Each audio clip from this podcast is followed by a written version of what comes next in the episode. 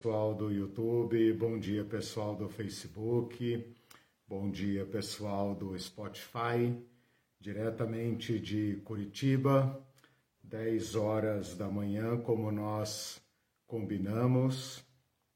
Deixe só me ver aqui se está tudo bem, o Facebook está funcionando, o YouTube parece que também vai funcionar devagar, como todos os domingos. Uh, um bom dia a todos e todas, sejam todos bem-vindos, todas bem-vindas. Eu acho que esse, eu sou o único cara que faz live que já começa no horário e já começa falando, né? Não fico esperando dar quórum, né? Que depois também, quando as pessoas forem ouvir, já ouvem a aula é, diretamente. Bom, gente, é com muita alegria então que nós estamos aqui. Hoje é dia 27 do 8, último domingo de agosto. Esse é o canal Teologia Pé no Chão. Eu sou Eliseu, professor, mestre doutor em teologia. No momento, esta é minha única faculdade. Né? Eu tive a proeza de ser tridemitido, já posso pedir música no Fantástico porque a minha teologia uh, segue caminhos nem sempre agradáveis para as instituições que formam quadros para as igrejas que estão aí. Sou membro de uma pequena comunidade aqui em Curitiba chamada Igreja Liberta e com muita alegria estamos aqui para dar testemunho do reino de Deus. Por favor, eh, lembrem-se de curtir a, a transmissão, compartilhar, convidar. Se você ainda não é inscrito, não é inscrita no canal, faça isso. Eu acho que nós estamos chegando a 900 inscrições, o que não é pouca coisa, para um canal que trata de temas tão complexos, com aulas tão longas. Então, cada inscrição me enche de orgulho e alegria. No momento, nós estamos com duas, uh, dois cursos em andamento. Uh, nós temos duas transmissões semanais, uma na sexta-feira às 20 horas e outra agora no domingo às 10 horas. Nas sextas-feiras começamos um curso novo, tivemos a segunda aula agora no dia 25, né? Hoje é, é no dia 25. Uh, estamos estudando nomes e títulos de Jesus. Já estudamos o nome Jesus e na última sexta-feira estudamos o nome eh, Emanuel. Na próxima sexta-feira estudaremos o título Cristo, Messias, Cristo. E aos domingos, o que nós estamos fazendo é uma longa e, e detalhada reflexão a respeito de igreja e reino de Deus. Começamos lá no início do ano, uh, uh, refletindo sobre a igreja em Jesus Cristo. Tivemos oito aulas para refletir sobre o que significa igreja na sua origem. É claro que nós não estudamos o restante do Novo Testamento, estudamos apenas o material de Jesus Cristo, que é restrito, porém profundo, radical, né? E depois estudamos oito aulas sobre Reino de Deus, que é, digamos, na fala de Jesus, um material extenso e também muito profundo. E nessas oito aulas sobre Reino de Deus, nós tentamos resgatar a ideia de reino para então compreendê-la.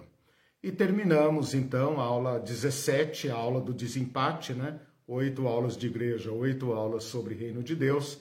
Na aula 17, nós fizemos uma, uma primeira tentativa de responder perguntas relacionadas a, a, a, relacionadas à relação é boa, né? Mas é isso mesmo, relacionadas à relação entre igreja e reino de Deus. Eu tenho falado desde o primeiro dia que mesmo que você nunca tenha feito essa pergunta, ou que tua igreja, ou na tua experiência, na tua faculdade, ninguém nunca tenha feito essa pergunta, de certa forma, e independentemente disso, na sua prática você está respondendo como você entende ser a relação entre igreja e reino de Deus. Por um lado, igreja parece um tema muito fácil, porque nós que somos brasileiros, ocidentais, latino-americanos, convivemos com igreja desde sempre, tem igreja em todas as esquinas, para todos os gostos, né? tem um cardápio é, infindável de igrejas, nomes de igrejas, tipos de igrejas, ritmos de igrejas. Por outro lado, o tema do reino de Deus é um tema uh, uh, difícil para nós, desafiador, porque parece que o reino de Deus é uma coisa trata, ou uma coisa do céu, lá de cima, ou uma coisa do futuro, do pós-morte, do apocalipse, da vinda de Jesus e etc., ou de dentro. Então veja, nós pegamos a principal mensagem de Jesus que é: é chegado o reino de Deus.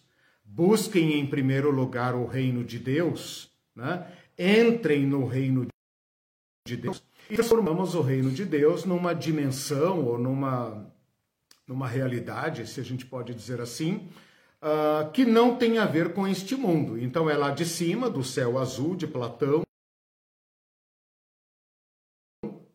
ou é do morte quando Jesus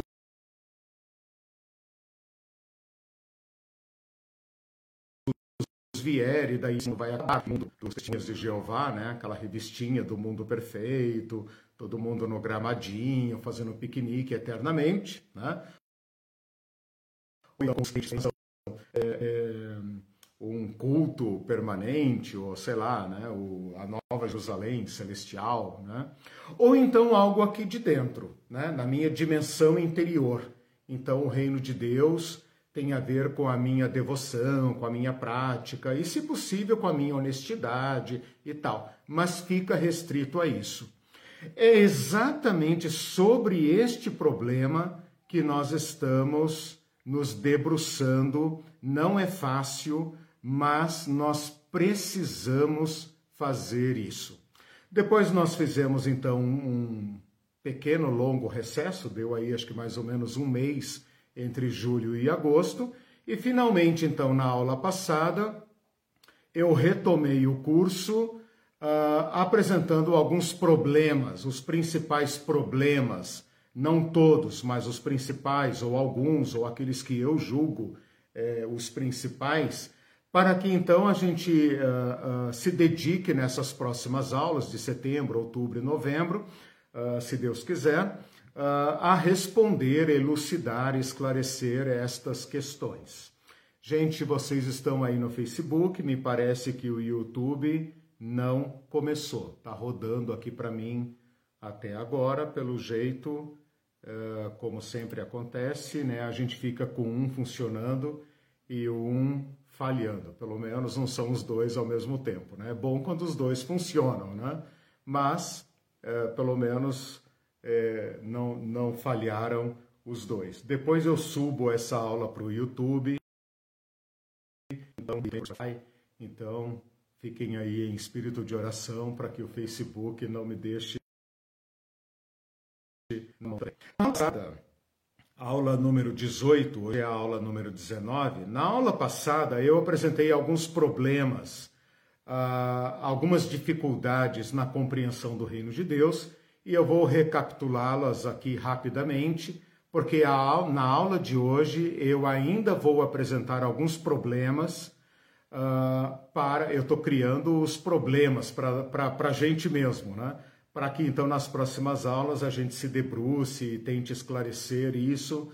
E no final do ano espero que, ao ouvir Reino de Deus, pensar Reino de Deus, ler nas Escrituras sobre Reino de Deus, você não se sinta tão perdido, confuso, mas pelo menos tenha aqueles elementos é, é, essenciais, é, é, principais para avançar. Então, na aula passada, eu falei um pouco sobre origem do reino de Deus, natureza do reino de Deus, mostrando para vocês reino de Deus e reino dos céus. Esta, esta diver, divergência, né, esta aparente divergência é nula, porque na verdade são reino de Deus e reino dos céus é exatamente igual, e a prova disso é que se você comparar, pelo menos a principal prova, a principal evidência, se você comparar Mateus, Marcos e Lucas nas suas passagens paralelas, ou seja, aqueles relatos que Mateus narra, Marcos narra e Lucas também narra, você vai observar que onde Marcos e Lucas usam a expressão reino de Deus, Mateus prefere usar a expressão reino dos céus. A expressão reino de Deus para nós é, não é tão problemática, né? mas a expressão reino dos céus nos induz a uma compreensão equivocada quando a gente pensa que reino dos céus é o reino que está no céu e, portanto, não tem relação com este mundo. E aí eu esclareci para vocês dizendo que quando se fala reino dos céus, é Deus, e além disso, esse de, essa preposiçãozinha que liga reino e Deus, e que liga reino e céus, é, na verdade, uma preposição de origem. É claro que é de porque o reino é de Deus, né? Uh, mas, ou é da dimensão supra, supra-histórica, mas é da sua origem. E isso significa para nós o seguinte: que este projeto de Deus para a humanidade não é uma evolução uh, uh, sociopolítica, cultural e econômica da humanidade. O reino de Deus não é a culminância de um processo evolutivo normal Assim como um macaco evoluiu, papapá, e se tornou o homem. Não, brincadeira. Mas por falar em evolução, nós saímos lá da tribo, lá da caverna, lá do, do homem do porrete lá, né? o homem é, neandertal, né? cromagnon, e chegaremos então àquele mundo dos testemunhas de Jeová. Não é isso que nós devemos entender. O que nós devemos entender é que na nossa história humana, história humana é uma redundância, né? Na, porque só o ser humano faz história. Na nossa evolução, na nossa história política, cultural, econômica, o que nós produzimos é isso que está aí. Nós produzimos coisas boas, mas nós também produzimos tragédia. E se nós prolongarmos a nossa história, provavelmente nós teremos mais do mesmo nós faremos muitas coisas boas, mas nós também aumentaremos e multiplicaremos a nossa capacidade de matar e de destruir o planeta e é, é, certamente de autodestruição. Né? Há menos de 100 anos nós já somos capazes de nos autodestruir rapidamente. Né? Que nós somos capazes de nos autodestruir a longo prazo já está claro. Né? Já esgotamos o planeta, já estamos mergulhando no caos. Mas a, a, desde a, o desenvolvimento da bomba atômica, da energia nuclear, nós somos capazes, eh, segundo os cientistas nos dizem, uh, de nos autodestruir. Né? Então, o reino de Deus não é uma culminância, ele não vem do mundo, ele não vem da nossa criação, ele é um rasgo, uma reconciliação, uma entrada de Deus na história da humanidade para nos salvar de nós mesmos. Duas outras perguntas que eu respondi na aula passada, uma tem a ver com o tempo. Quando o reino de Deus? O reino de Deus já veio, está vindo por meio da igreja ou virá no futuro? Bom, para esta pergunta há três respostas de acordo com as dimensões do tempo, passado, presente e futuro. Algumas pessoas tentaram nos convencer de que o reino de Deus é passado, e eles dizem isso porque pensam quando Jesus veio, ele trouxe o reino de Deus. Então é isso daí que nós temos. Não há mais nada que esperar. Nós que devemos uh, usufruir e realizar e desenvolver aquilo que Jesus Cristo já trouxe. Né? Na pior das hipóteses, Jesus Cristo apenas se equivocou. Ele foi um utopista, um homem sonhador, como tantos outros que existiram na história, e sonhou com um grande projeto, mas esse projeto fracassou completamente e Jesus então serve para nós hoje apenas como inspiração. Assim como a gente gosta de falar de Gandhi, Mandela, Martin Luther King e sei lá mais quem, Madre Teresa de Calcutá, Jesus também é apenas um bom homem que nos inspira a fazer boas coisas e impede que a gente caia no pleno desespero.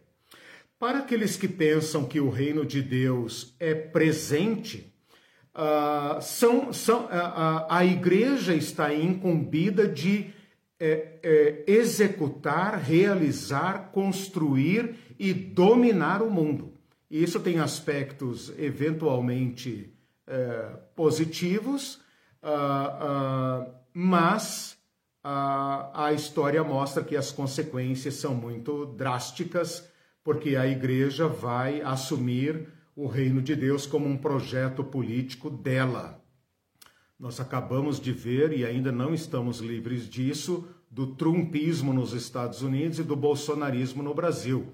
Como a igreja é capaz de aderir a um projeto eh, de poder, usar todos os instrumentos disponíveis para executar e cumprir aquilo que ela julga ser suas finalidades. Então a história nos demonstra que essa postura de uh, assumir o reino de Deus como um projeto de poder uh, é, é, é, a mais violenta das ditaduras. Que Deus nos livre de uma ditadura religiosa. Né? A história já nos mostrou onde isso vai dar.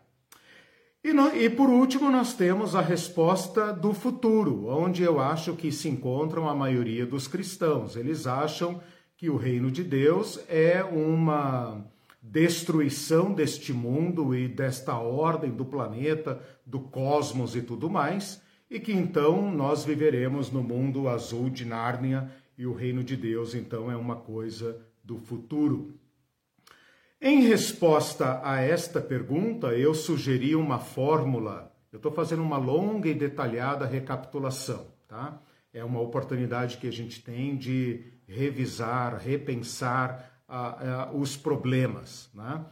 Uh, em resposta, então, a essa questão temporal do quando, quando o reino de Deus, presente, passado e futuro, nós defendemos aqui uma fórmula que tem menos de 100 anos, que é uma fórmula aparentemente paradoxal, uh, mas que em relação ao reino de Deus é a melhor a que nós chegamos, que é aquela fórmula já, porém ainda não. Pode parecer uma contradição de termos, pode parecer uma afirmação até absurda, porque se é já, o ainda não não faz sentido. Se é ainda não, então o já não faz sentido.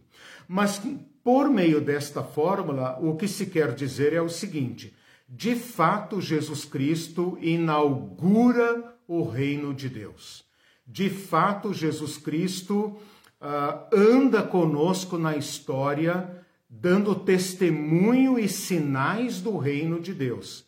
Mesmo assim, aguardamos a plenitude do reino de Deus. Então, o reino de Deus é um evento histórico passado, é uma realidade presente, embora, embora é, precária e limitada, né? e é também uma esperança futura, né?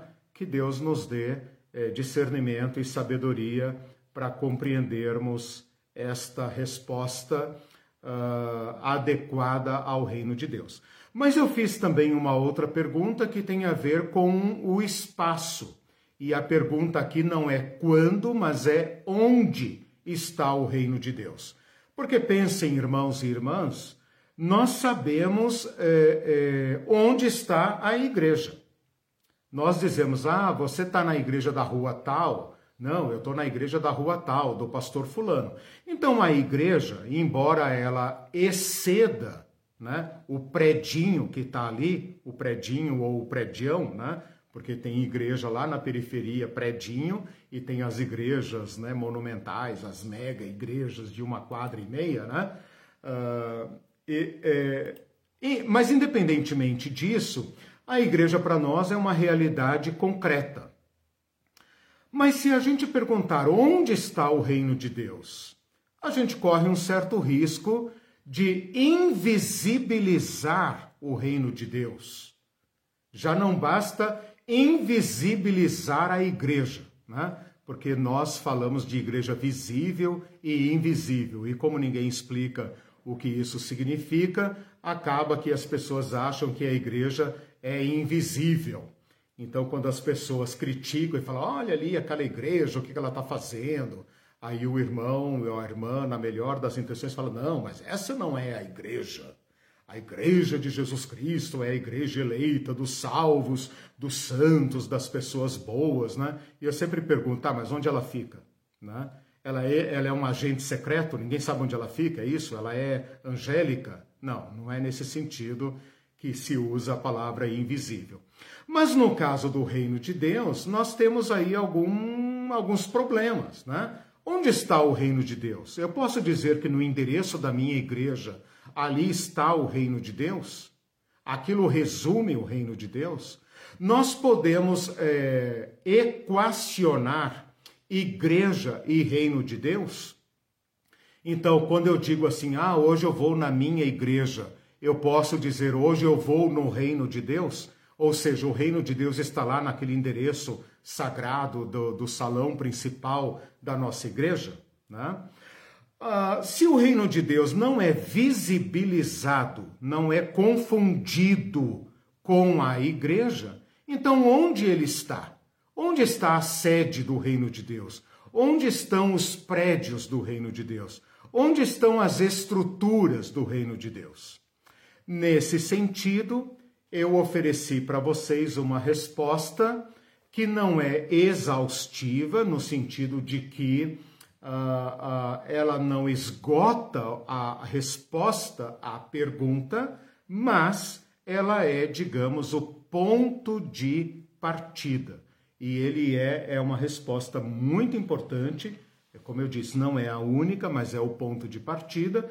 E eu me baseei em Lucas 17, 20, quando os fariseus perguntam para Jesus onde está o reino de Deus?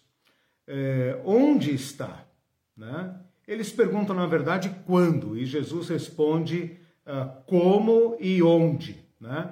Eles falam, os fariseus perguntam a Jesus quando virá o reino de Deus? Quando? Eles podiam fazer essa pergunta porque eles estavam diante do Cristo, portanto, no passado. Né?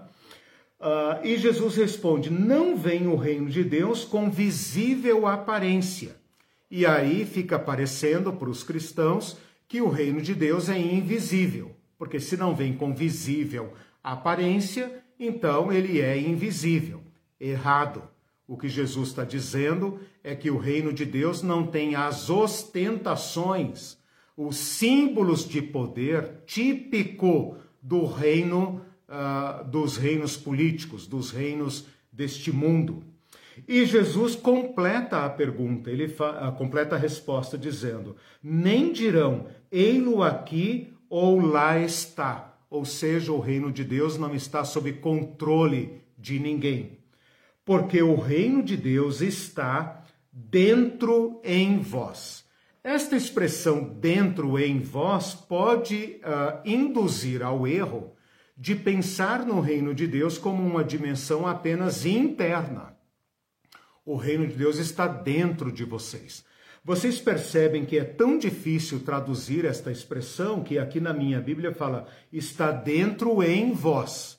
É como se o tradutor tivesse dito: eu deixo aí o problema com vocês, eu não vou resolver essa parada. Né? Então, gramaticalmente, nós não temos uma solução para esta expressão. Porém, na prática, eu refuto, eu e muitos uh, teólogos refutamos a interpretação do dentro de vós, porque Jesus está falando com os fariseus. E se nós entendermos que Jesus está falando o reino de Deus está dentro de vocês, nós teríamos que admitir que os fariseus eram portadores do reino de Deus e eles não eram. Então, o que Jesus está dizendo aqui, a melhor interpretação é: o reino de Deus já está entre vocês. E o entre vocês chama a atenção para aquilo que é mais basal, fundamental na sociedade, que são as relações interpessoais. Isto nos impede de cair no erro de colocar o reino de Deus nas mega estruturas, na visível aparência, nas grandes catedrais, nas grandes instituições que carregam o nome de Deus com a sua imponência. Então, não aquilo não se aquilo não domina, não controla, não retém o reino de Deus e também nos impede de levar o reino de Deus para essa interioridade. Ó, oh, Jesus reina no meu coração. Tá? O cara tá cuspindo marimbondo, xingando, preconceituoso, odioso, né? defende projetos políticos abomináveis, mas o reino de Deus, os valores cristãos, judaico-cristãos, né? e em nome de valores judaicos cristãos, defende até Hitler, racismo e todas essas é, pérolas diabólicas. Né? Então, esta resposta de Jesus nos impede de construir os grandes aparatos e competir com os reinos do mundo uh, pelos mesmos métodos e também nos impede de uh, pensar no reino de Deus como uma dimensão interior. É claro que o reino de Deus envolve a minha interioridade. Veja, eu posso viver numa ditadura, numa ditadura absolutista como Coreia do Norte ou Arábia Saudita, mas aqui dentro, aqui dentro, eu ainda posso pensar o que eu quiser. Eu posso aparentar obediência ao Estado, mas aqui dentro eu posso é, defender o que eu quiser. O reino de Deus é de uma ordem tal que ele me ganha por dentro, mas não se resume ou não se retém a minha interioridade. Ele tem que se expressar em relações justas. E é nas relações nas micro-relações, mesmo a relação entre homem e mulher, entre pai e filho, mãe e filho, as relações de parentesco, esse microcosmos que os conservadores adoram falar, né, da família como instituição divina, nela mesma se reproduzem o que há de melhor e de pior da humanidade. Nela se cometem crimes, abusos e todo tipo de perversão. Portanto, a, a, a tragédia da humanidade, a tragédia do nosso povo, da nossa sociedade, do nosso país, é reflexo das, das tragédias pessoais e interpessoais. Qualquer micro-relação tem o potencial de expressar as mais violentas barbaridades, as mais pervertidas relações de abuso e de violência e de ódio e de crime.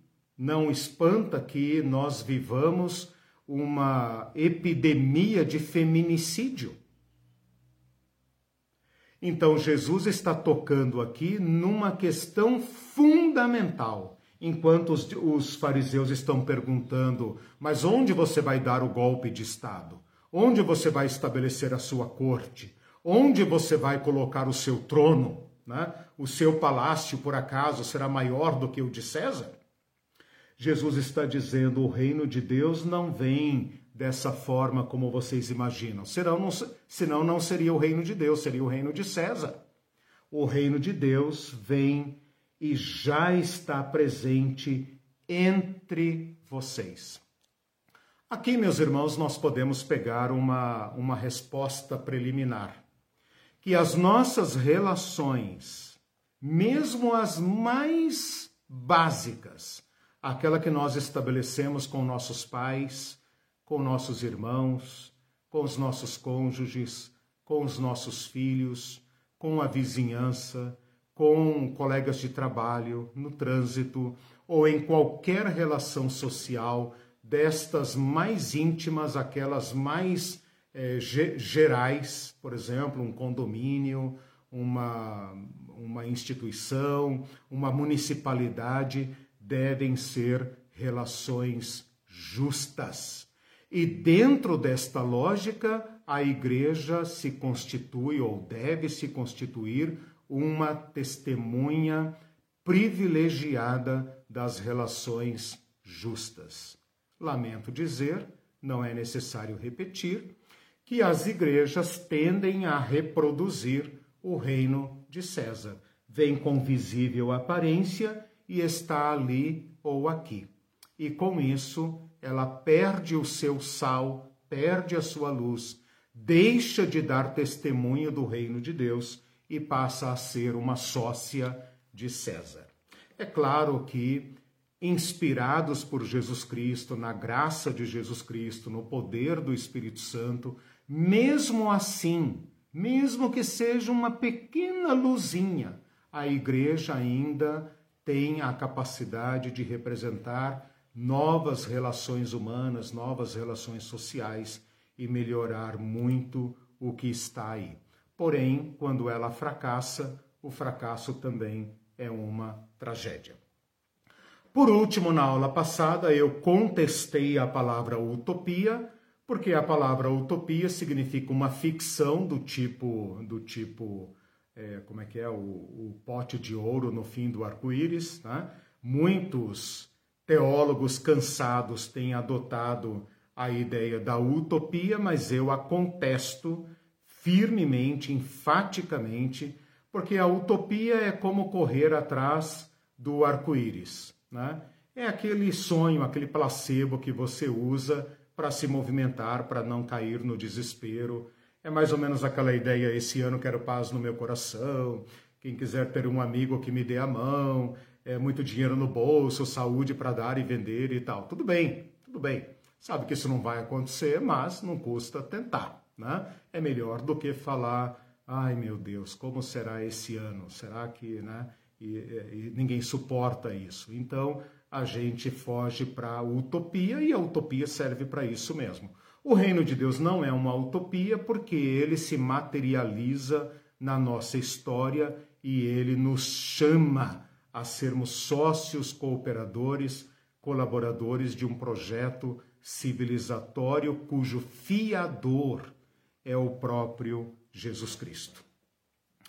Bom, meus irmãos, nesse mesmo sentido, nesse mesmo espírito, deixe-me só ver aqui, o YouTube de fato não entrou.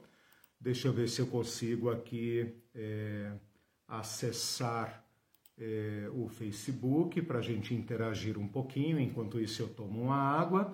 Eu quero é, aprofundar esta Beleza, estou vendo ali que vocês estão ali, ok? Eu quero aprofundar esta, esta é, questão agora, colocar mais um problema é, para a gente conversar a respeito disso. E eu acho que, de certa forma, ele vai englobar as questões que eu transmiti na aula passada e acabei agora de revisar detalhadamente, né? dando a vocês a oportunidade de revisitar, de repensar essas questões. E eu acho que com isso nós encerramos a problematização do reino de Deus. Vocês calcula comigo, né? Agora você calcula, como diziam os antigos, né? Nossos avós. Vejam como é fácil pensar sobre igreja. É fácil. A igreja está ali. Não, eu vou na igreja do meu bairro, eu vou na igreja do pastor Fulano. Ah, eu mudei dessa igreja para aquela igreja. Ah, essa igreja é barulhenta, aquela igreja é boa, não sei o quê. É fácil pensar sobre igreja. Com seus erros e acertos é muito fácil. Agora, vocês estão percebendo a complexidade, a dificuldade de pensar o reino de Deus? Vocês percebem como o, o, o estado atual da fé evangélica no Brasil está ah, ah, é, comprometida com respostas equivocadas a esta pergunta? Então agora vocês entendem por que é que eu estou gastando tanto tempo com esse tema. Nós vamos precisar abrir esta mensagem de Jesus Cristo. Nós vamos ter que fazer um esforço de compreender o que é que Jesus Cristo tem para nós nesse tempo. Como nós podemos seguir os ensinamentos de Jesus Cristo neste tempo. Não no tempo do passado, dos nossos pais, etc. Ah, meu Deus, o passado, como era bom, não sei o que. Tá, tá, esse tempo já foi. Acorda, esse tempo já foi. Não é o exército, não é os conservadores, os conserva não são os conservadores, não é o comunismo, não é aquilo, não é aquilo, não, é, não, não isso não volta. A história não anda para trás. A história, se se repete, é, é uma tragédia. Né? É uma comédia e uma tragédia.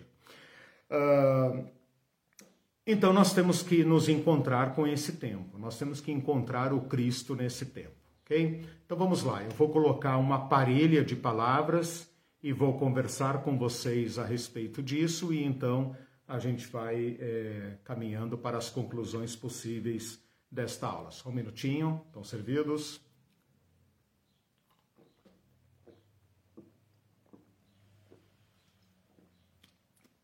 Molhar o bico aqui, fazer um pit stop, né? Ah, uma parada técnica. Eu queria conversar com vocês hoje, então, ah, uma última questão, que, como eu falei, talvez até englobe muito do que nós tratamos na aula passada, que é esta, esta uh, uh, divergência, ou este, como é que eu poderia dizer, esse dilema entre imanência e transcendência. Eliseu, lá vem complicado, não entendi nada. O que, você está querendo dizer? Veja, essas palavras são, digamos, sofisticadas, técnicas, complexas, mas eu vou começar por explicá-las, pelo menos o necessário para a gente poder conversar e aí você vai ver o que, que elas querem dizer. A palavra imanente, ela é colocada aqui como sendo o contrário de transcendente. Imanente é aquilo que permanece aqui nessa esfera. A palavra imanente significa in manere. Manere é a palavra ficar, permanecer. Quando a gente fala imanente, imanência, nós estamos fazendo um contraste entre o mundo histórico, material, concreto, aquilo que a gente pode ver, tocar, a história, o mundo real, o mundo das pessoas, o mundo das nações, o mundo da ONU, da, da OTAN, da Guerra Fria, da China, do BRICS a África, a Ásia, o, a história, a Europa. Nós estamos falando deste mundo, estamos falando desta dimensão humana, histórica, política, econômica, cultural. Isto é o imanente, ou seja, aquilo que está dentro, que está aqui no nosso olhar, na nossa experiência e disponível aos nossos sentidos. Por exemplo, se eu falo assim, a ONU, não sei o que, não sei o que, você imediatamente consegue perceber, ah, a ONU, tá, Organização das Nações Unidas, sede em Nova York, etc, etc. Ou então, ah, a Ucrânia e a Rússia e tal. Ah, tá, tudo bem, ah, é o Putin e o Zelensky lá, tá, é a guerra, Crimeia, não sei o que, né? Ah, o BRICS e tal, não sei o que. Ah, o Trump, papapá ah, é, sei lá o que, é, tsunami, não sei aonde, é, golpe de Estado, não sei aonde e tal.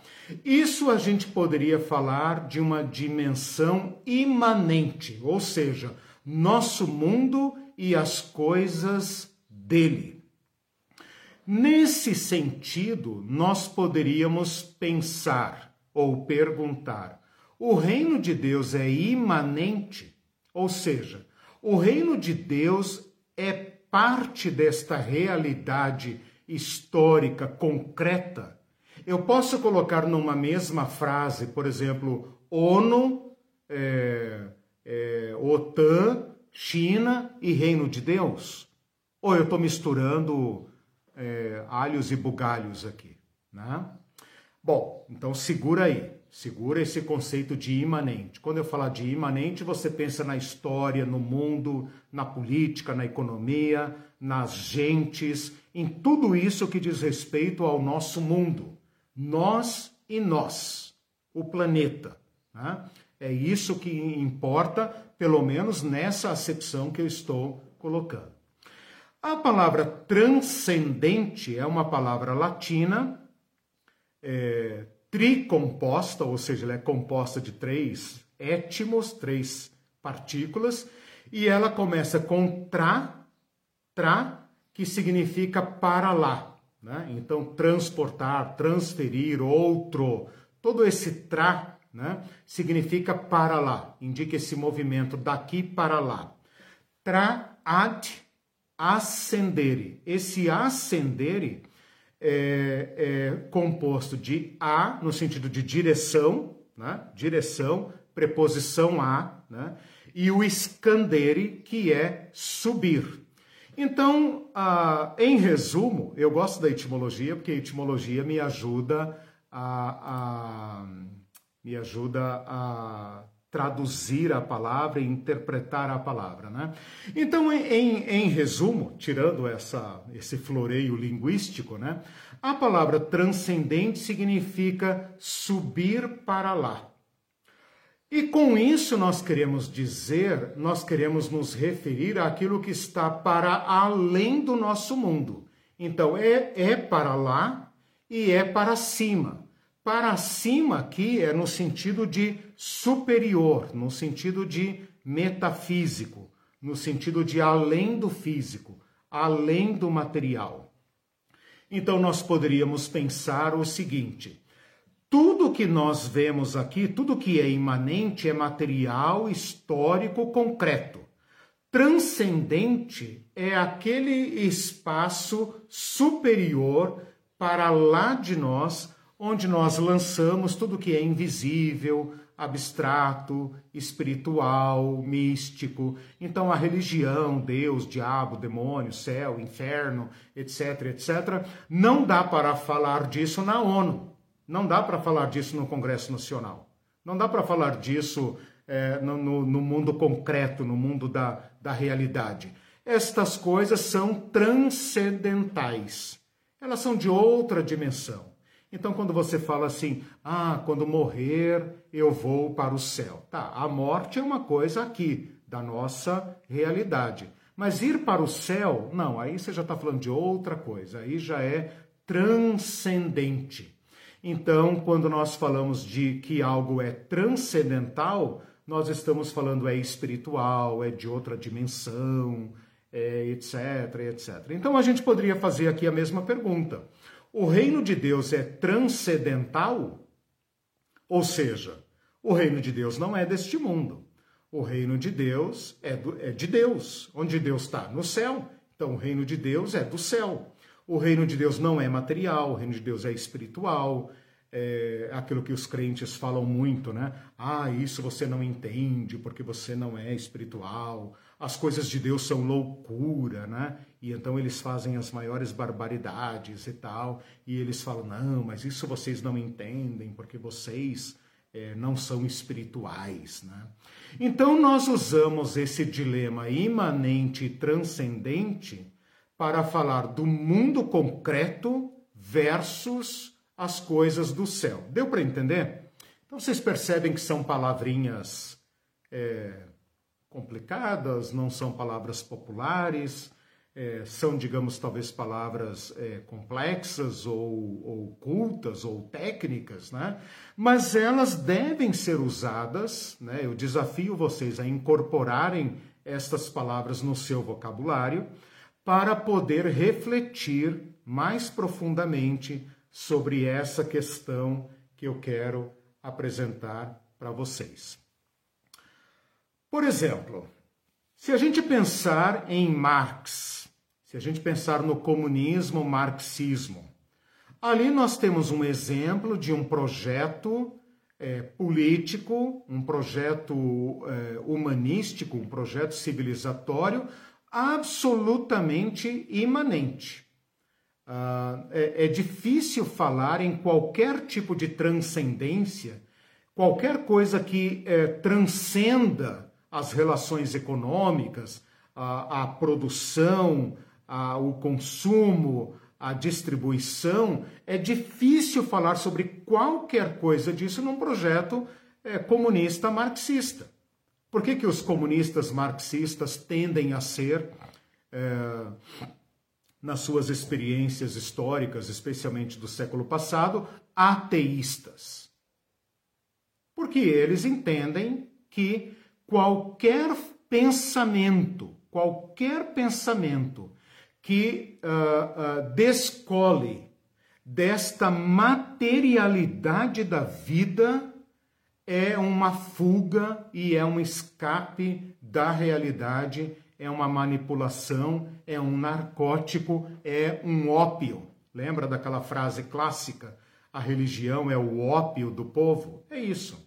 Se você misturar as coisas transcendentais, as coisas do espírito, as coisas do céu, essas coisas da religião, com o mundo concreto, você acaba narcotizando essas pessoas e essas pessoas tendem a se tornarem pessoas passivas, manipuláveis, conformadas. Né?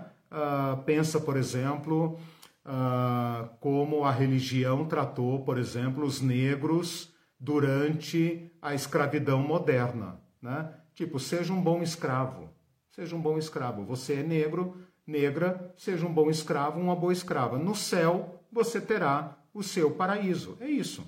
Então, a religião, essa esperança transcendental, servia como um tipo de narcótico, como um tipo de anestésico paralisante daquela sociedade. E eles eram imobilizados é, des, desestimulados a lutarem por suas, pela melhoria de suas vidas.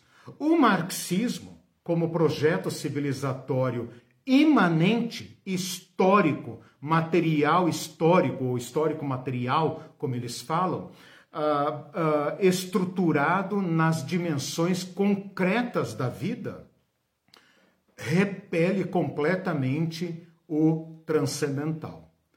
Por outro lado, como eu já acabei de dizer aqui para vocês, nós evangélicos, de um modo geral, os religiosos de um modo geral, os evangélicos, né, os cristãos, e dentre os cristãos, os evangélicos ainda, é, de uma forma especial, mas os católicos também, nós tendemos a, a ignorar o imanente, o histórico, o concreto, as condições da vida, as dificuldades da vida, aos dramas humanos, né?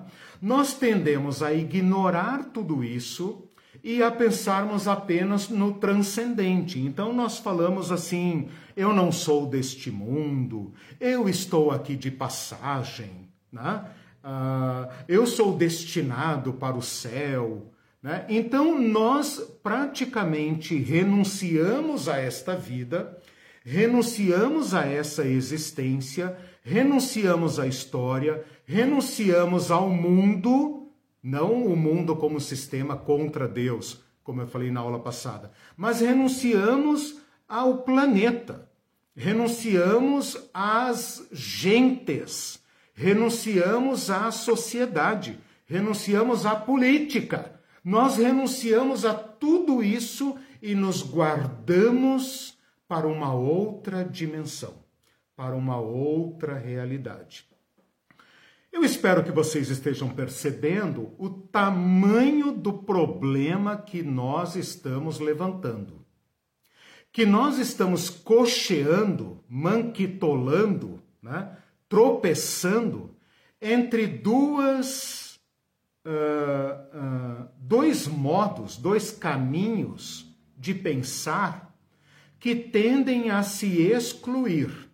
Então, grande parte dos religiosos despreza este mundo, despreza a natureza, despreza as pessoas, despreza a política, despreza tudo que diz respeito ao mundo. Eles vivem aqui como se fossem é, é, condenados a essa existência, então o sofrimento, a privação, a pobreza, tudo isso é preparação, preparação para o mundo do porvir. É o mundo do porvir que importa. Por outro lado, outros projetos humanos, políticos, como, por exemplo, o comunismo, o marxismo moderno, né? e outras e outras formas também, uh, resolveram romper com esta com este placebo, com este narcótico religioso e uh, uh, convencer a humanidade de que ela deve deixar para lá essas esperanças do mundo por vir, essas esperanças é, do outro mundo, do paraíso, do depois da morte, e pelo amor de Deus, não, não pode falar pelo amor de Deus, porque eles não creem em Deus, né? Ah, pelo amor de Deus, vocês me entenderam, né?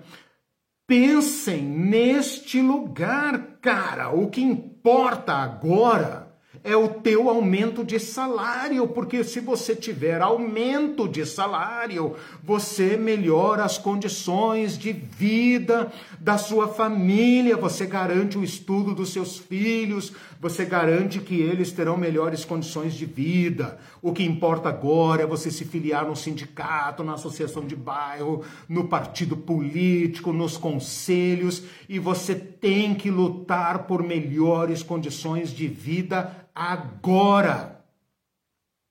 E se você fizer da sua vida uma dedicação à humanidade, você terá valido a pena, não importa se há outra vida depois da morte ou não, isso não importa.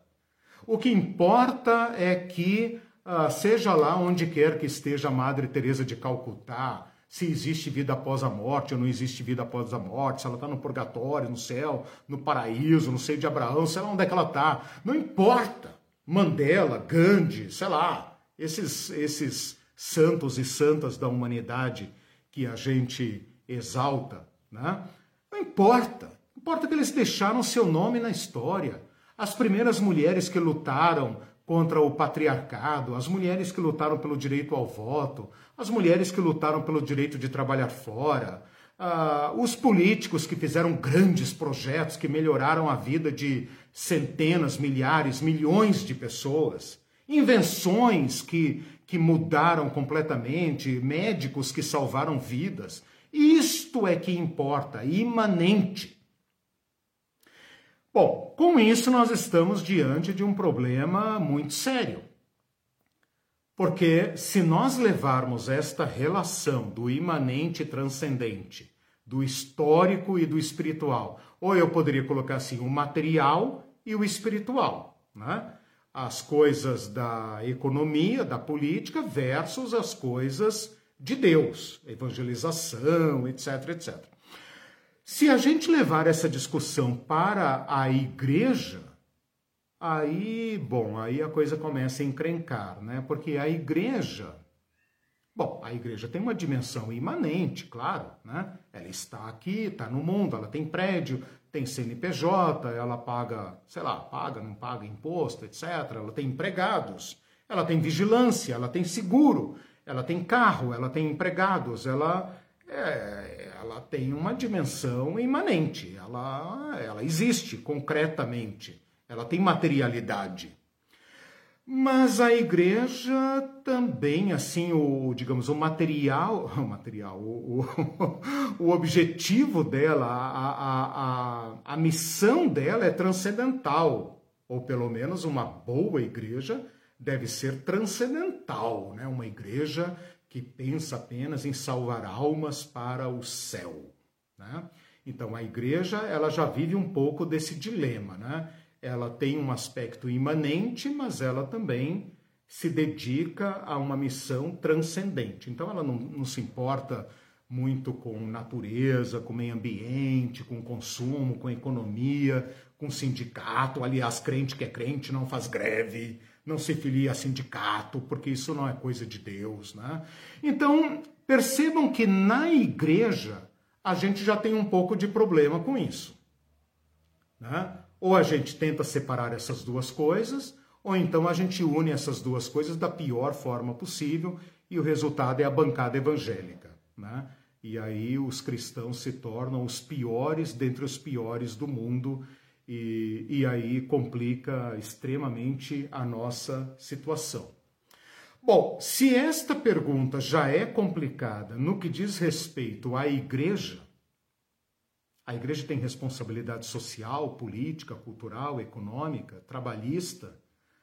Esses assuntos dizem respeito à igreja? A política diz respeito à igreja? A igreja, nos últimos tempos, abraçou projetos políticos como nunca antes na história desse país. E outras igrejas, num arroubo de pureza, falou: aqui na igreja não se fala em política. Aqui na igreja não se fala em política. Então vocês percebem o tamanho do problema. Algumas igrejas querem ser apenas transcendentais, sem, sem pisar no chão, né? sem uma teologia pé no chão, é como se elas flutuassem. É como se os problemas, né? Uh, vai começar o culto, o irmão lá, o dirigente do louvor fala: irmão, deixa os seus problemas lá fora, lá fora, lá fora, né? Ah, deixa o mundo lá fora, aqui dentro nós vamos louvar a Deus e tal. Então é aquela igreja que não pisa no chão, ela flutua, né? Ela não, ela não reconhece a dor, ela não traz, né, a dimensão humana para dentro da igreja.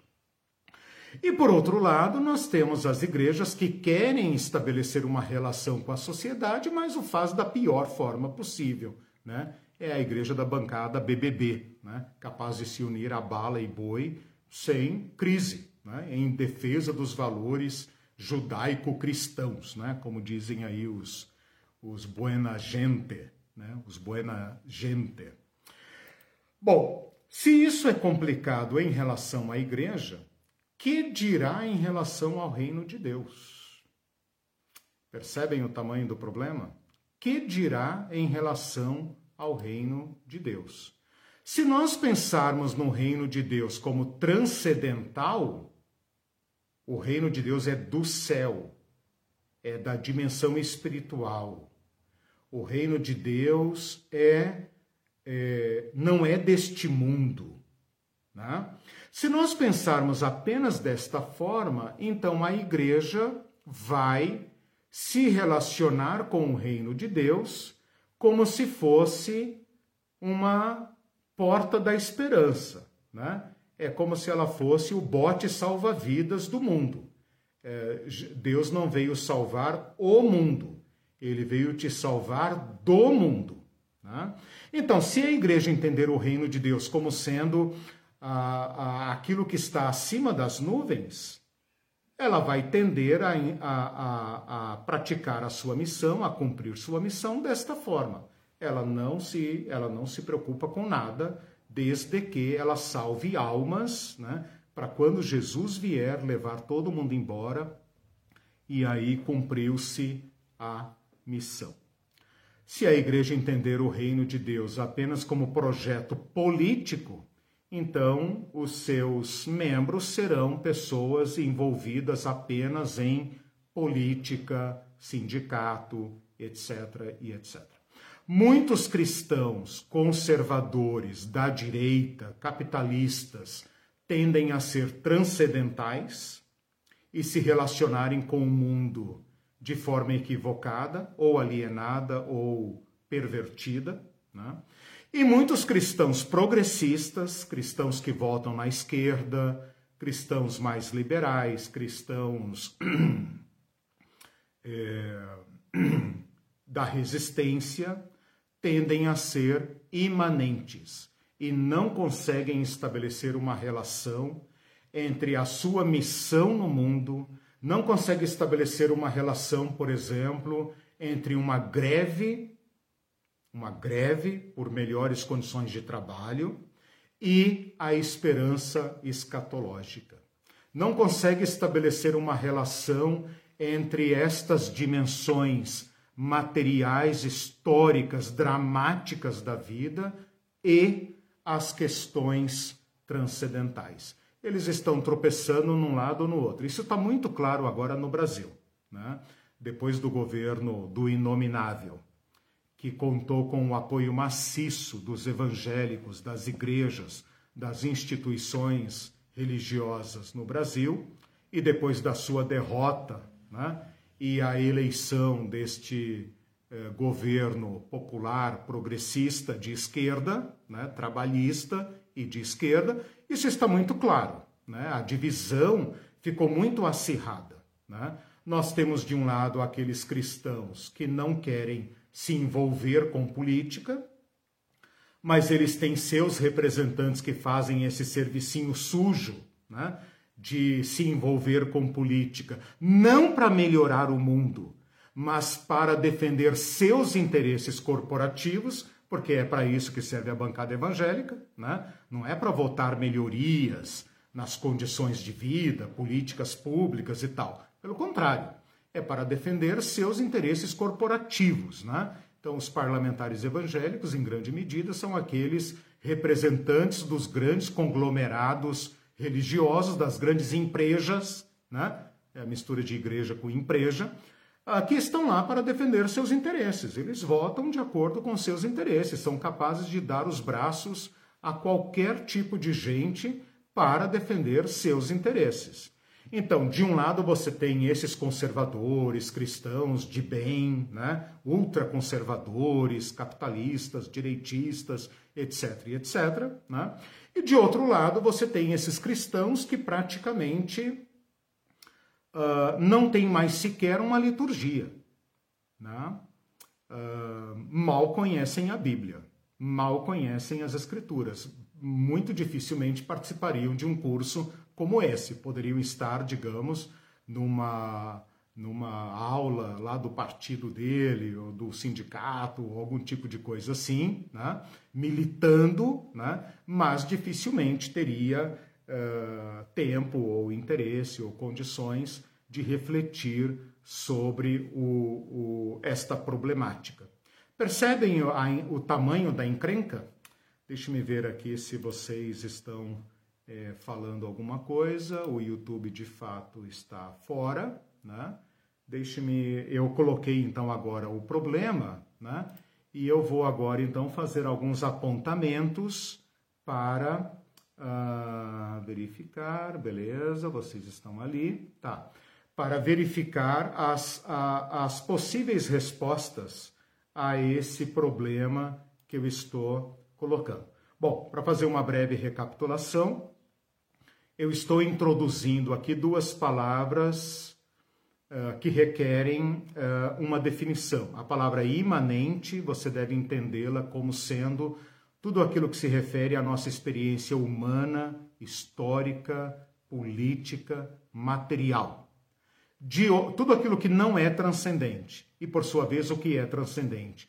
Tudo aquilo que é, digamos, de outra dimensão, que é espiritual, que é metafísico, que é divino, tudo aquilo que diz respeito a Deus, ao céu, à eternidade, essa outra matéria, né? que o nosso mundo tem uma dificuldade imensa de entender. Uh, trazendo esses dois, essas duas palavras, né, que podem ser simplificadas como material e espiritual. Material é imanente, espiritual é transcendente. Trazendo essas duas palavras para a relação igreja e reino de Deus, eu mostrei para vocês o tamanho do problema. Né? Então, de um lado, nós temos a igreja que se pensa uh, vinculada apenas ao transcendental, ao espiritual, né? e é aquela igreja que não quer se envolver com absolutamente nada, e quando se envolve, se envolve pelas vias erradas, porque não refletiu profundamente, adequadamente sobre esse tema. E por outro lado, nós temos aqueles que pensam a igreja, a igreja não tem que ficar pregando essa baboseira de céu, de não sei o quê, de inferno, pecado, perdão, cruz. É, não, a igreja não, a igreja, a igreja, se ela quiser ser igreja, ela se filia a um bom partido e vai militar, vai dar comida para o pobre, vai lutar por melhores condições de vida, por política habitacional. Isso é ser igreja, pronto. Né? Se a gente traz isso para o, o, a, a matéria do reino de Deus, a coisa fica mais complicada ainda, porque aí agora fica mais complicado, né? Porque se a igreja já tem dificuldade de pensar o problema, imagina pensá-lo do ponto de vista do reino de Deus. Primeiro, a gente está lutando para entender o que é o reino de Deus, né? onde ele está, como ele se materializa. Né? e pensar isso em termos de imanência e transcendência, nós ficamos de fato numa situação muito complicada. Um exemplo de projeto de reino, de governo imanente é o marxismo. Né? É, repele completamente a transcendência e pensa apenas em termos práticos, econômicos e políticos, concretos. Um exemplo de uh, projeto transcendental é os religiosos, de um modo geral, né, com a sua escatologia escapista, eh, dispensacionalista, por exemplo, que renuncia ao mundo, rejeita o mundo e pensa apenas em termos de uh, céu, futuro, transcendência, mundo espiritual. Né? Eu falei muito sobre isso quando nós estudamos o, uh, o livro de Apocalipse em 2021, né? acho que em 2021, que nós estudamos o ano inteiro sobre Apocalipse, que eu falei sobre dispensacionalismo, falei sobre Tim LaHaye, falei sobre essa série Deixados para Trás, que é um exemplo né, de um pensamento escapista de um pensamento que pensa o reino de Deus como sendo apenas futuro e ou interno, né? e que não tem nenhuma responsabilidade. E pior do que isso, pior do que isso ainda, é que é este pessoal escapista, esse pessoal é, é, religioso, eles tendem a pensar que tudo está determinado por Deus. Então, por exemplo, se a Amazônia está sendo devastada e destruída, se os índios estão sendo mortos, tudo isso está de acordo com o plano de Deus. Isso tem que acontecer, meus irmãos. Está havendo ameaça de guerra ou na Europa, Rússia e China, Estados Unidos? Não se preocupem, tudo está determinado por Deus. Foi Deus que quis. Deus planejou tudo isso e ele vai causar estas coisas. Então, os cristãos, além de ficarem é, irresponsáveis, conformados com isso, eles podem chegar ao ponto de uh, uh, se alegrar com isso, de desejar isto. Em vez de gemer com a criação, eles passam a gostar disso. Né? E então eles não têm responsabilidade política, eles não têm responsabilidade nenhuma. Né? E quem não tem responsabilidade nenhuma se torna massa de manobra para os projetos que estão aí de plantão. Eu estou lendo um livro de um teólogo, eu não vou arriscar falar o nome dele aqui agora para não falar errado, Brakemeyer. É, é um teólogo é, luterano do Rio Grande do Sul, escreveu um livro muito bom sobre Reino de Deus. E ele, é, agora eu começo a caminhar para algumas pontuações a respeito disso que eu trabalhei com vocês. E ele falou o seguinte: por um lado, nós estamos com uma dificuldade muito grande. No nosso mundo hoje, no mundo moderno, nesse mundo do século XX para cá, né, do século XIX, século XX especialmente, e claro, é, século XXI, nós estamos com muita dificuldade de falarmos sobre o espiritual e sobre o transcendente. Por quê? Porque nós estamos todos formados dentro de uma cosmovisão científica. Então veja o que, que aconteceu nos últimos 100 anos por aí. Né? a ciência assumiu um papel que antes era da religião. Até o século XVIII, até a época do iluminismo, século XIX, a religião dava a palavra, ou pelo menos tentava dar a palavra final sobre todas as questões. Deus criou o homem, o mundo é o centro do universo, e existe isso, existe aquilo, isso não existe porque não está na Bíblia. Dinossauro, por exemplo, não existe, não está na Bíblia. Né? Então a religião uh, arrogava para si a, a, a, a, palavra final sobre tudo. Esse papel, evidentemente, derreteu, não porque a igreja é, repensou sua posição, pelo contrário, né? mas a ciência se impôs. Né? A ciência se impôs com grandes avanços tecnológicos, etc. E ela se impôs. E ao fazer isso, a ciência, ou esse mundo materialista, né, esse mundo do século XX, o mundo de Freud, de Nietzsche, de Marx, esse mundo que nós conhecemos, empurrou a religião para fora.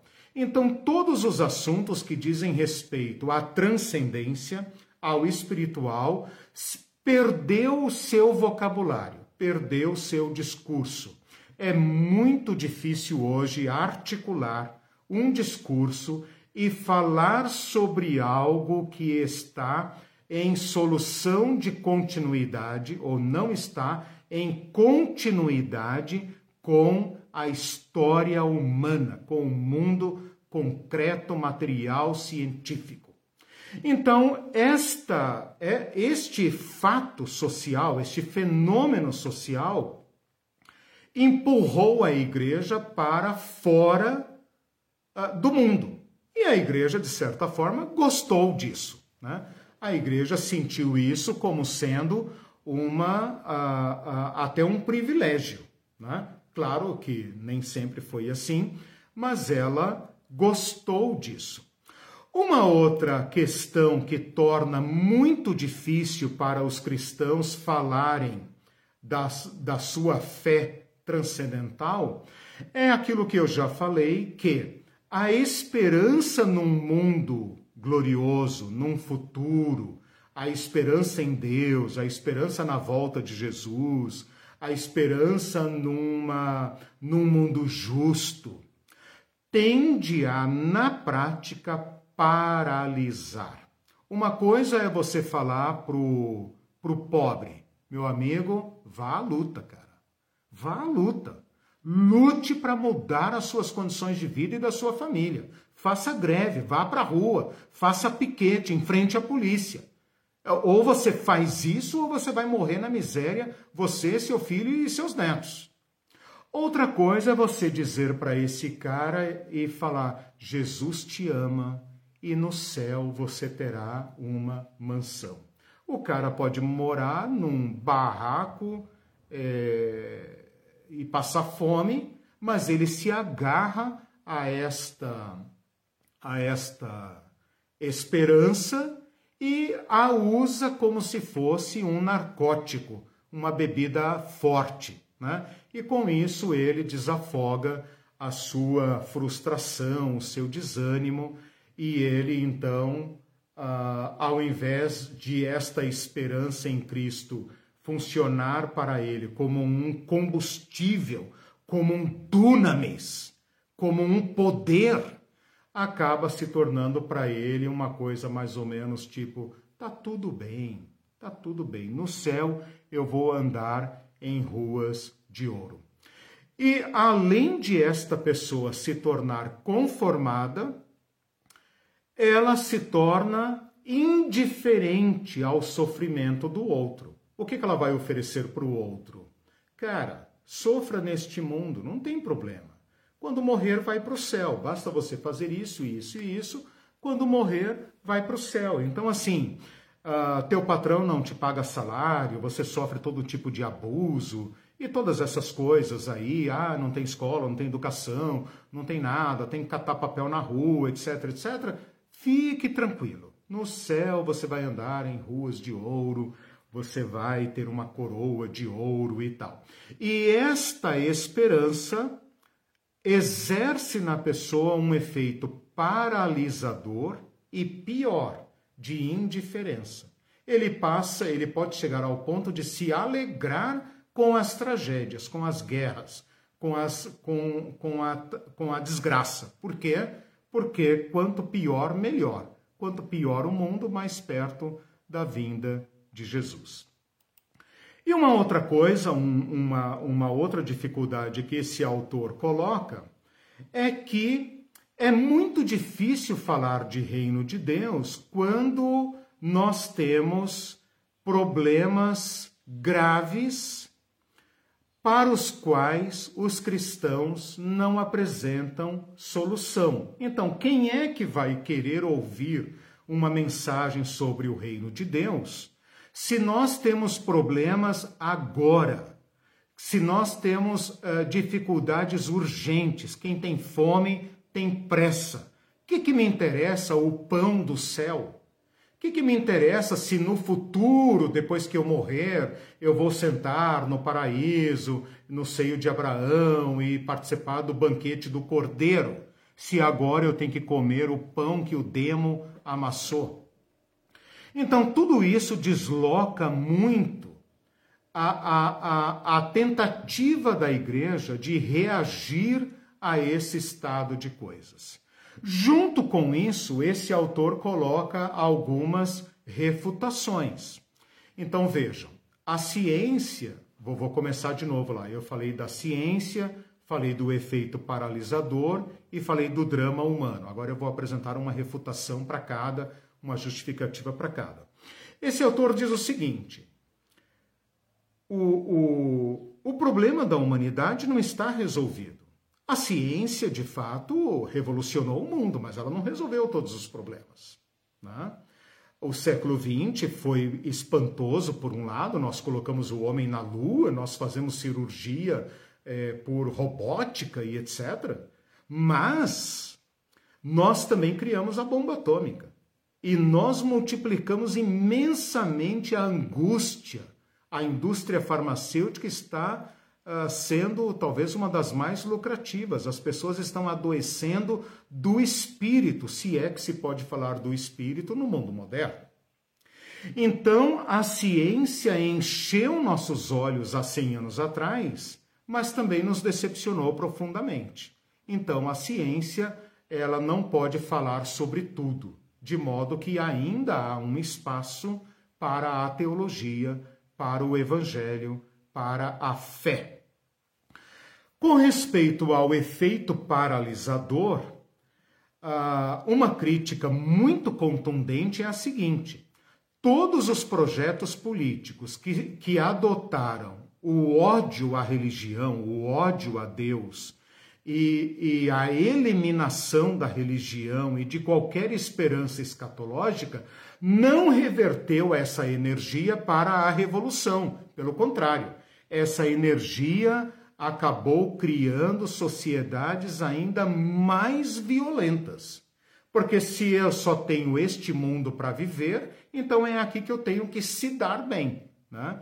E então ah, houve também fracassos gigantescos, decepções profundas nas sociedades que impuseram ah, o materialismo, impuseram o ateísmo e proibiram toda forma de fé. Eles também fracassaram, porque isso não se tornou o que os profetas do marxismo-leninismo pensavam, que esta energia é, gasta e paralisada pela, pela religião iria se tornar uma energia em favor da revolução.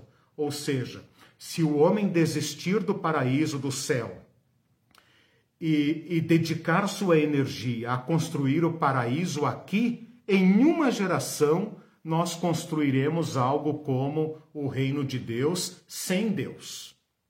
Né? O reino de Deus sem Deus. Não precisamos de Deus para criar o mundo justo. Basta que cada um, cada cidadão, cada homem pare de explorar o seu próximo e, se, e nos tornemos todos sócios na construção de um mundo melhor.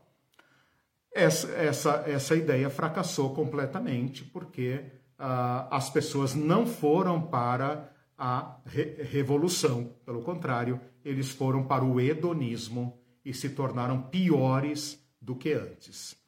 E por último, essa questão dos dramas humanos. Uh, a gente deve pensar que um governo ou um país que conceda aos seus cidadãos aquelas condições de vida do bem-estar social, aquele povo que tem casa, comida, escola, educação, etc, etc, eles estão felizes para sempre? Não, sabemos que não. Né? Tem aí os países do bem-estar social, os países nórdicos, que podem alcançar excelente padrão de vida, porém uh, não conseguem resolver e nem devem resolver, não é possível resolver os problemas existenciais do ser humano, dar um sentido para viver. Então, com isso, eu estou apresentando as dificuldades de lidar, de apresentar a este nosso mundo o evangelho do reino de Deus. Por outro lado, eu estou justificando, apoiado nesse autor, Braquemaia, estou justificando ah, o direito legítimo, o espaço que há neste mundo para o anúncio do Evangelho do Reino de Deus. O ser humano é o mesmo da época de Cristo. O ser humano é o mesmo. Tem as mesmas necessidades, as mesmas frustrações, as mesmas angústias. Então, embora o nosso mundo apresente para nós desafios novos e complexos, nós ainda podemos encontrar o caminho, a missão de Jesus Cristo num mundo como o nosso. Então, nós vivemos um tempo em que a ciência decepcionou e também vivemos um tempo em que as utopias políticas fracassaram. Vivemos um tempo meio que cada um por si, né? Parece que o estado de bem-estar social, parece que as democracias, Parece que tudo aquilo pelo qual nós lutamos há 100 anos, ou pelo menos depois da Segunda Guerra Mundial, está colapsando rapidamente. E um novo mundo está surgindo. E ele parece ser muito ameaçador para a população, para os povos, especialmente os mais vulneráveis. Será, meus irmãos e irmãs, que o Evangelho de Jesus Cristo ainda tem algo a dizer para este mundo? Será que as igrejas devem continuar servindo de placebo e narcótico para a sociedade? Ou será que a igreja deve arregaçar as mangas e, de fato, entrar nos partidos políticos e aumentar a bancada evangélica e depois eleger um presidente é, terrivelmente evangélico e dominar o mundo para Cristo? Nós vamos ter que encontrar essa resposta. Ou nós vamos voltar ao passado e falar: igreja não se mete em política, e quanto pior o mundo, melhor, porque Jesus está às portas e ele virá e nós não temos nada a ver com esse mundo. Ou então nós vamos cair nessa vala cavada pelas principais lideranças evangélicas, vou falar apenas do Brasil, mas não é um fenômeno exclusivamente brasileiro, em que a direita conservadora capitalista voraz está se apropriando rapidamente do discurso evangélico conservador e o está cooptando para seu projeto. Né? Isso é uma forma de baratear a dominação do mundo, porque o sistema não quer fazê-lo pela via violenta. Então faz pela via religiosa. Como a religião tende a ser o consolo uh, do homem moderno, do homem e da mulher modernos, diante desse mundo é, profundamente ameaçador, então é a religião que esse sistema vai usar. Esse é o dilema que está diante de nós. Né? Nós vamos é, nos fechar, transformar nossas igrejas em mosteiros apartados do mundo? nós vamos adotar uma teologia do domínio e eleger nossos conservadores brancos, homens, etc., para dominar o Congresso Nacional e esmagar a, a esquerda, né? Uh, tipo um, um sem Nicolas Ferreiras e Marcos Felicianos e Magnus Maltas e Damares no Congresso, é isso que nós queremos, né? E Nunes Marques e Mendonças dominando o, o, o Supremo Tribunal Federal e isso multiplicado por N câmaras e assembleias e, e TJs e, e comarcas desse país? É isso que vamos fazer? Ou será que nós vamos também abandonar isso, acossados que nós estamos, criticados como nós estamos sendo por esses que odeiam a igreja, né, com seus próprios motivos? Nós vamos também abandonar completamente a transcendência e vamos então adotar uma postura uh, de sermos uh, cristãos militantes. Tipo, a rua é a minha igreja e é lá que eu sirvo a Deus. E tudo se resume ao sindicato, ao piquete, ao protesto, à greve e, e à votação de projetos e tudo mais. É isso que vamos fazer? Em resposta a isso, nós vamos ter que buscar o, o, a mensagem de Jesus novamente. Né? Ouso dizer, ah, caminhando agora já para o encerramento mesmo, que o reino de Deus é imanente e transcendente. Que o reino de Deus tem a ver com reconciliação. E se tem a ver com reconciliação e com restauração, ele não pode dividir. Então, ou o reino de Deus vem de Deus e toca o nosso chão e a nossa realidade, ou não é o reino de Deus. O reino de Deus não é um reino uh, uh, que se restringe a dar pão na mesa do pobre. Não é um projeto político que apenas vai levar água para o sertão. Também não é uma uh, uh, uma oferta, um, um, uma proposta de salvar nossa alma e nos levar para o mundo azul de Nárnia. Se nós fizermos isso ou pensarmos assim, nós não compreendemos a mensagem de Jesus. Jesus se fez carne, habitou entre nós, viveu na Palestina, viveu na plenitude da realidade humana e de dentro da nossa realidade humana anunciou um reino, um novo modo de ser humano. E esse novo modo de ser humano vai nos levar a uma culminância e esta culminância será obra de Deus e co-obra nossa. Não cobra nossa, cooperação, operação com Deus. Então, o reino de Deus não é obra humana sem Deus, também não é obra de Deus sem o ser humano, senão não precisaria de igreja. Né?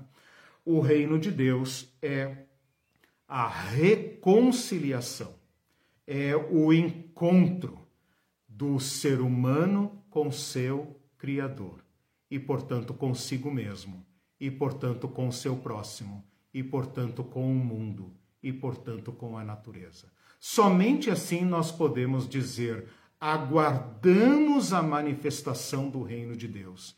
E enquanto aguardamos, gememos. Isso faz parte do já, porém ainda não.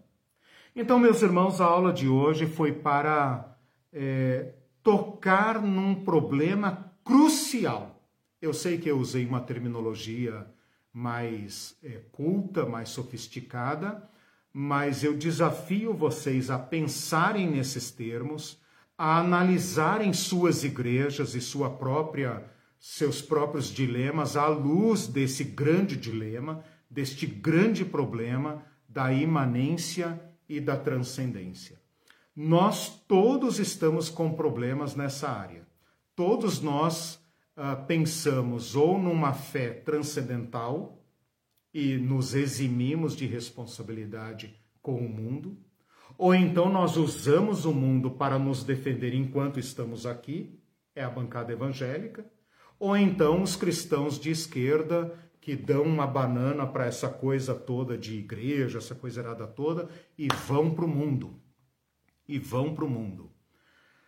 Todos nós estamos com dificuldade nisso. Não fiquem preocupados, nem envergonhados, nem tristes com isso. Nós vamos ter que revisitar profundamente o Evangelho para encontrar no homem Jesus Cristo e nos discípulos de Jesus Cristo respostas possíveis. Talvez a gente não, não chegue à melhor resposta. Talvez a gente não apresente no final do ano uma cartilha clara, mas seguramente nós estaremos dando uma contribuição à, à, à sociedade brasileira, né?